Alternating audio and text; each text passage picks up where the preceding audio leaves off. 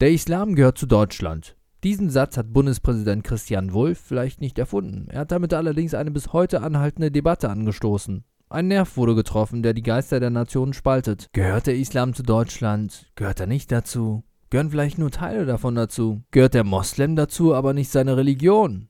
Gehört der musulmanische Rumpf zu Deutschland, aber nicht sein Kopf? Ein gefundenes Fressen für eine Quasselstrippenkaste, die den ganzen Tag über ein unlösbares Problem reden darf.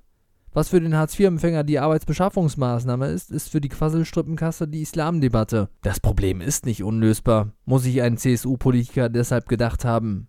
Mr. Horst, ich bin neben Merkel ein zahmer Löwe geworden, Seehofer hat nach seinem Rücktritt und zum anstehenden Osterfest seine Eier wiedergefunden.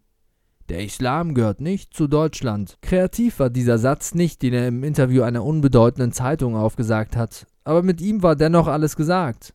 Jesus Geburt feiert das Land mit dem Coca-Cola-Weihnachtsmann. Zum Gedenken seines Todes und seiner Wiederauferstehung bemalen die Deutschen Hühnereier, die als Eier des Osterhasen ausgegeben werden. Und überall in Deutschland gibt es Kirchen, die mit der Verbildlichung der Kreuzigung darauf hinweisen, dass der Tod des Heilands wirklich schmerzhaft gewesen sein muss. Wer so kreativ mit seiner Religion umgeht, dem muss die Religion halbwegs wichtig sein. Deutschland ist christlich geprägt. Die christliche Art zu leben widerspricht der muslimischen Lebensweise fundamental. In Matthäus Kapitel 7, Vers 12 heißt es, Behandelt eure Mitmenschen allen so, wie ihr selbst von ihnen behandelt werden wollt. Das ist es, was das Gesetz und die Propheten fordern. Diese goldene Regel ist so stark in christlich geprägten Ländern verankert, dass diese fremde Religionen im eigenen Land tolerieren.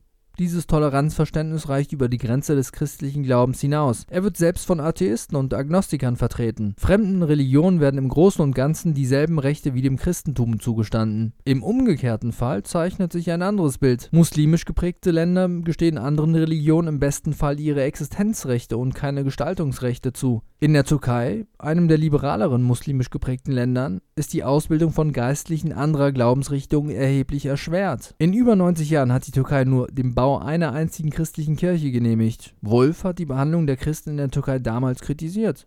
Das Christentum gehört zur Türkei, sagte er bei einem Staatsbesuch in Ankara. Vielleicht hat er damit gerechnet, dass ihm sein Islamsatz in Deutschland einen Vertrauensvorschuss in der Türkei geben sollte. Falsch gerechnet. Eine religiöse Minderheit, die groß genug ist, um als Minderheit wahrgenommen zu werden, ist kein Beleg für ihre ideologische Zugehörigkeit zu einem Land. Es geht hier nicht um die Menschen, sondern um die politische Einstellung der Menschen, mit dem die Weichen für das Land gestellt werden. In der islamischen Welt wird Wulfs Islamsatz als Erfolg gewertet. Der Islam wird als politisches Machtinstrument in verschiedenartiger Weise missbraucht. Mit der muslimischen Expansionspolitik folgt die zwangsläufig stattfindende Unterwerfung. Der Mensch ist nicht mehr Herr seines Lebens, sondern Spielball der Religion. Ein großes Erwachen, um sich gegen diesen Machtmissbrauch zu wehren, ist in der muslimischen Welt nicht erkennbar. Die liberalen Muslime wollen sich nicht dagegen wehren oder sehen keine Veranlassung, Widerstand zu leisten. Vor genau diesem Hintergrund hat Seehofer recht.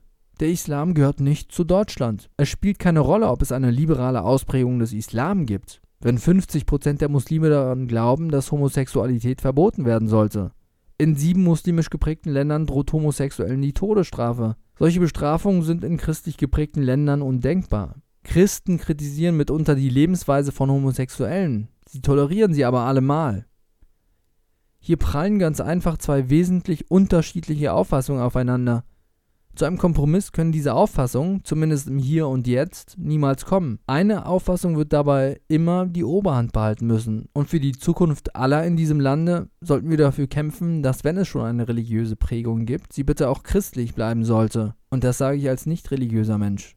Natürlich hätte die Gehört der Islamdebatte hier aufhören können. Die Debatte kann hier selbstverständlich nicht aufhören. Die Worte sind zu rational, zu final. Es droht das Aus der Arbeitsbeschaffungsmaßnahme. Worüber sollen Quasselstrippen sonst reden? Probleme gibt es ja sonst keine in diesem Land. Die Quasselstrippen-Elite ist irrational, inkompetent und ignorant. Sie ergötzt sich deshalb immer wieder gerne an den Vertretern der Unterhaltungsindustrie, die ihre niederträchtigen Werte widerspiegeln. So auch vergangene Woche, als die Komikerin Enis Amani bei der Hart aber fair Sendung Islam ausgrenzen, Muslime integrieren. Kann das funktionieren? ihren politischen Analphabetismus zur Schau tragen durfte. Jede Islamkritik wurde durch ihren Schwall an Worten in extrem hoher Tonlage zerfaselt. Eine Diskussion war unmöglich. Immer wieder wurde sachliche Kritik am Islam mit zusammenhanglosen Anekdoten und platten Phrasen über Juden, sizilianische Blutrache und Anders Breivik erstickt. Armani versucht islamistisch motivierten Terror in die Kategorie der psychisch gestörten Einzeltäter zu schieben. Islamistischen Terror gäbe es ja schließlich nicht, denn wer andere Menschen terrorisiert, sei kein richtiger Moslem. Komisch nur, dass sie im Laufe der Sendung auch gleichzeitig darauf hinweist, dass das eigentliche Problem eine radikale Gruppe innerhalb des Islams sei.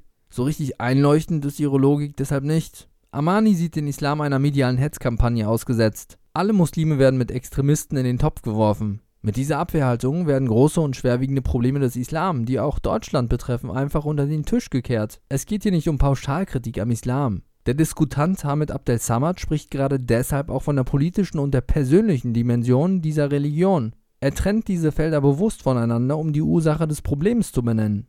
Amani hingegen versteht diese Unterscheidung nicht einmal. Sie sieht sich und ihren imaginären Freundeskreis, dem sie sich zugehörig fühlt, angegriffen, obwohl Abdel Samad diesen nicht mal kritisiert. Abdel Samad versucht den politischen Islam zu diskreditieren. Darum geht es hier auch. Amani saß während der Runde da wie eine verzogene vierjährige Göre, der man den Lolli geklaut hat. Ist dir bewusst, dass Abdel Samad von Muslimen mit dem Tode bedroht wird und er nur noch unter Polizeischutz die Wohnung verlassen kann? Einen besseren Beweis für eine im Wesentlichen im Mittelalter stecken gebliebene Religion könnte es gar nicht geben. Einen Schlagabtausch gibt es auch mit Joachim Herrmann. Der fragt Amani, in welchem muslimisch geprägten Land Religionsfreiheit existiere. Womit er natürlich zu Recht auf die kulturelle Überlegenheit der christlich geprägten Länder hinweisen möchte. Amani antwortet wie eine Musterschülerin, die in Vorbereitung auf die Sendung ihr frisch auswendig gelerntes Gedicht gerade aufsagt.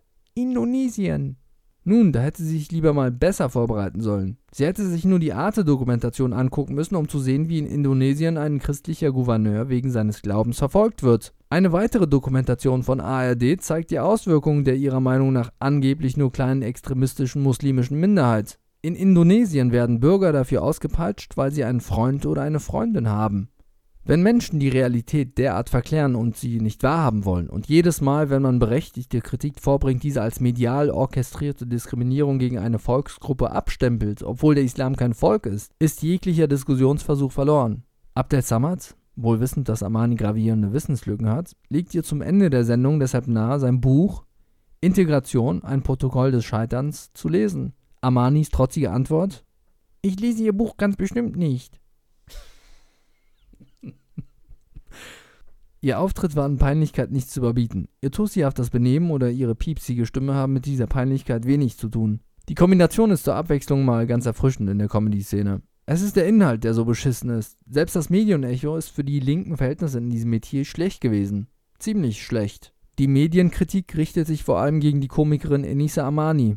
Selbst Bento, dieser linksextremistische Medienmülleimer, musste schon ziemlich herumdrucksen, um Amani zu verteidigen. Es hat ihr wohl auch etwas geschmerzt. Immerhin konnte Armani, ihrem Aussehen sei Dank, größtenteils unbeschadet und kritikfrei durchs Leben gehen. Wenn der Zuspruch selbst im eigenen Lager schwindet, tun behätschelte Kinder eben das, was sie sonst auch tun.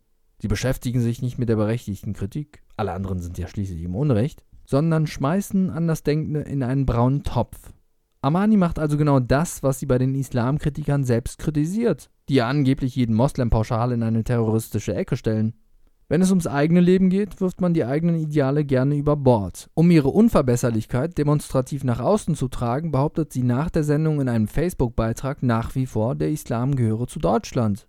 Um die Legitimation ihres rechthaberischen imaginären Weltbildes zu verteidigen, kramt sie zum Zweck der Verteidigung gegen das schlechte Medienecho Fanpost von irgendwelchen Beta-Toyboys raus, die sie nur abonniert haben, weil sie insgeheim mit ihr schlafen wollen. Natürlich wird jegliche Medienkritik abgewatscht. Die einzigen Medien, die Armani lobt und zur Selbstbestätigung nennt, sind Berliner Zeitung, Kölner Stadtanzeiger, Der Westen, Spiegel Online und Huffington Post. Das waren auch zufälligerweise die Medien gewesen, bei denen sie halbwegs gut wegkommt. Der Rest mache dann wohl nur billige Bildpropaganda.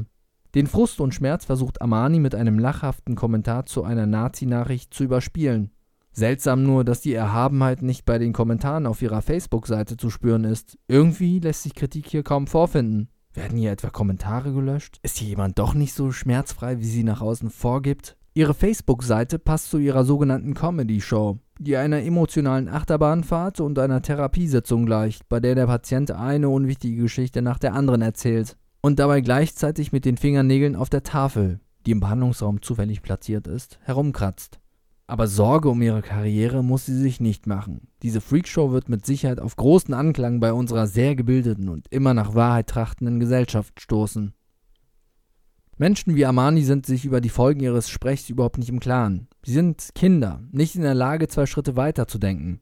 Sie leben in Traumwelten und wissen nicht, was eine muslimische Mehrheit im Land tatsächlich für Folgen haben kann. Man könnte natürlich meinen, eine aus dem Iran geflohene Familie wäre mit dieser Problematik bestens vertraut. Nicht so Armani.